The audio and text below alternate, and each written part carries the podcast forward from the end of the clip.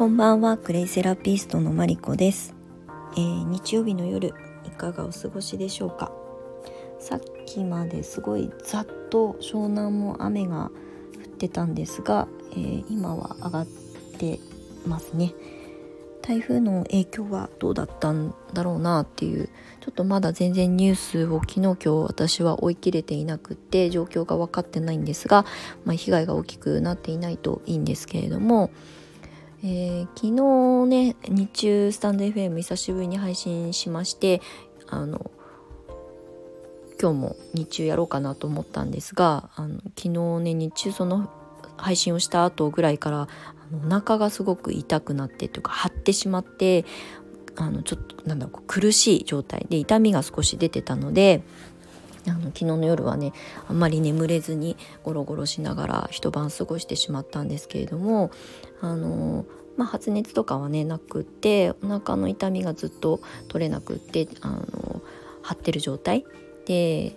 まあ、夜までゴロゴロベッドで痛くて眠れないっていうのがあの続いてたので、まあ、無理してねそういう時は寝ずにあの本読んだりとか、まあ、クレパックでこうあの湿布みたいな形でその痛いところに当てるというあの対処療法としてクレイを使ったりとかアロマでマッサージしたりとかっていうあのセルフケアをしながらね一晩過ごしたんですけれどもそのまあ寝つけない間にこの痛みは原因はどこから来たんだろうっていうのにあの目を向けて時間を過ごしてたんですが必ずその痛みが起きた原因っていうのがあるわけですよね。それは生活習慣だったり、まあ、食生活、まあ、全般ですねとか、まあ、暴飲暴食でこういつもと違うなんかストレスを解消するために何かこう余計なことをしてしまったことが、まあ、あの負荷をかけてしまったりとかもするんですけれどもなんでそういう状況がまず起きてるのかっていうことをあの目を向けるためにも自分の心の状態に一旦こう目を落とすというかあの向き合うっていうことをした方がいいなと思っていたので、えー、昨日の夜は夜中痛みにあえぎながらも、えー、その過去の自分ここ1ヶ月2ヶ月数ヶ月の間に、まあ、どんなことを感じて過ごしてたのかということに、えー、向き合う時間を過ごしていました。であ意外と私それほど人に嫌いっていう感情が湧いたりとかしない人なのでうん、まあ、好きな人なのか、まあ、あまり興味がない人なのか あの、まあ、この2択ぐらいになるんですけれどもただそうは言ってもやっぱりうんとやっぱりこれちょっとこう感覚が合わないなとかっていうことはもちろん日常生活の中であの起こりうることなんですけれどもそのちっちゃい「ん?」っていうものが、えー、積み重なることで大きなストレスに変わっていってしまったりとか、まあ、気づかないふりをして放置してしまったりとかっていうふうになりがちだと思うんですね。これは私だけじゃないと思うんですが。で私もこの数ヶ月特にうんとすごく嫌な思いをしたわけではないんですがちっちゃいちっちゃいこうズレを感じたりとか、まあ、よく私は波動があの合わないとかっていう表現をするんですけれどもなんかそういうことのあの積み重ねストレスをあ感じてたんだなっていうのをすごく今回のお腹の痛いっていう状況が教えてくれたなっていうふうに思います。なんとなくその下腹部が痛くなるとか、まあ、いろいろねあの、えーと、体の部位と感情っていうものは必ずこうリンクしていて、えーと、その感情何を溜めてるかによってどこに症状が出るかっていうことが紐解けるあのものがあるんですね。なので私は今回お腹下腹部と特に私は右側っていう、えーと右半身にあの症状が出がちなんですねどんな部あの部位であっても。まあ、その右半身に、えーと、症状が出やすいっていうのにはまたあのそこには意味があるんですけれども、えーと、今日今回のお腹の痛さっていうのは、えー、やっぱりこうストレスを感じてそれが溜まっていたっていうものが、まあ、怒りみたいなエネルギーだったりとかが溜め込まれてしまって、えーまあ、炎症というかこう無理だよっていうもうちょっと気づいてねっていうのを体が SOS として発信してくれたんだなっていうふうにあの分かったのであじゃあうんそのストレスはどこにあったんだろうとかっていうのを、まあ、紐解く作業をしてたんですね。そうするとあだったらそういう環境からちょっと距離を置くとか、えー、少し自分を解放してあげるとか、えー、自分のことを、えーと、我慢させないとかっていうことを日常の中で、えやっていかないなとなというふうに思えたので、まああのまあ、痛かったんですけど、まあ、そういう時間が持てたので、まあ、結果良かったかなと思います。でそのね痛い間もこうクレイがあったりとか、えー、声優があったりとかすることで、えー、セルフケアをしながらあの急にねあの痛みが止まるわけではないんですけれども自分の体に向き合うイコールその心の状態に向き合うということにも、えー、大切な時間になったのであのまあ私としては良かったなと思います。その解決策がちゃんと答えが出たのであの本当にあの良かった結果オーライかなと思います。でこういうクレイセラピーとか、まあ、アロマセラピーとか、まあ、その他いろいろ自然療法とか、ねえー、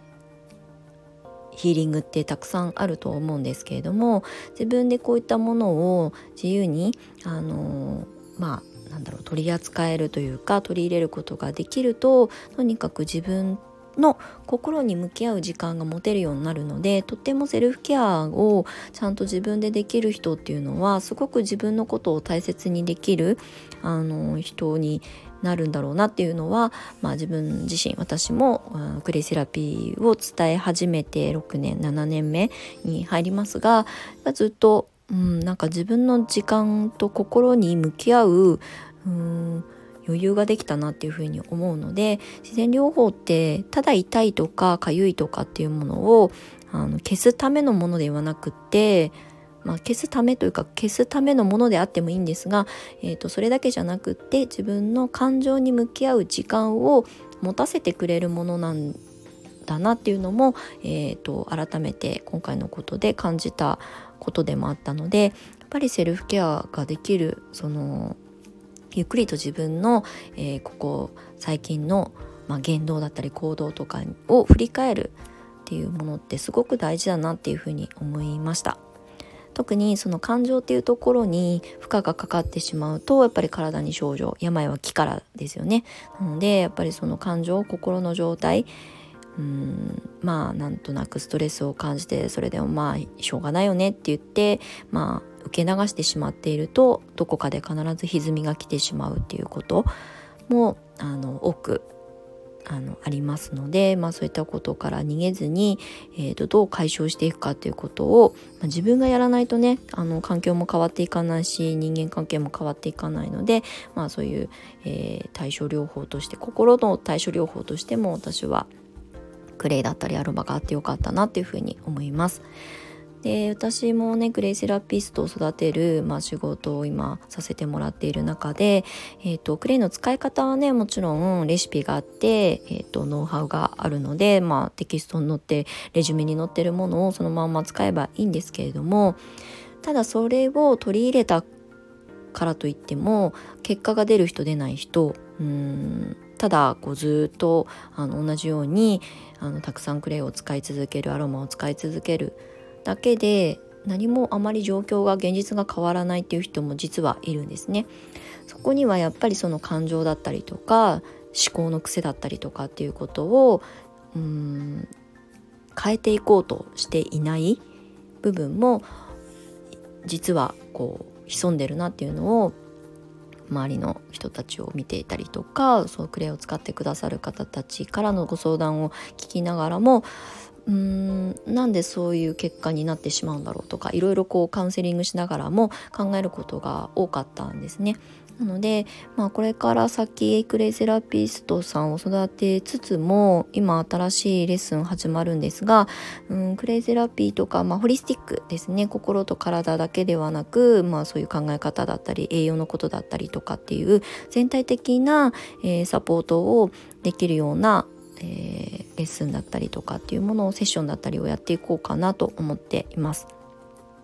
やっぱりね一つのツールを使ったからどうにかなるもんではなくて私たちっていうのは心も体もそうですけれどもバランスなので、えーとね、ストレスフリーな人はまあ言ってもねなかなかいないとは思うんですけれどもその中でもやっぱそういうものと向き合いつつバランスを取りながら生きていくしかないと思うので、まあ、そういうことをセルフケアを取り入れながらあこういう時は私こういうふうに無理してたのかなっていうふうに気づける自分になるということがすごく大事です。なので、まあ、そういうサポートができるようなレッスンを、まあ、ホリスティッククレイマリコっていう、え、新しいあのまあ、インスタのアカウントを作って発信を始めているので今年の後半から来年にかけてはどちらかというと力を入れていこうかなと思っております。今日はちょっと長くなっちゃったので、まあ、この辺にして、えー、また細かいことはノートとかにあの明日以降書こうかなと思います。はい、明日は月曜日ですね週明け台風の影響はちょっと分かりませんがあの気をつけて、えー、通勤とかある方はなさっていただければと思います。私は明後日ぐらいまで基本お休み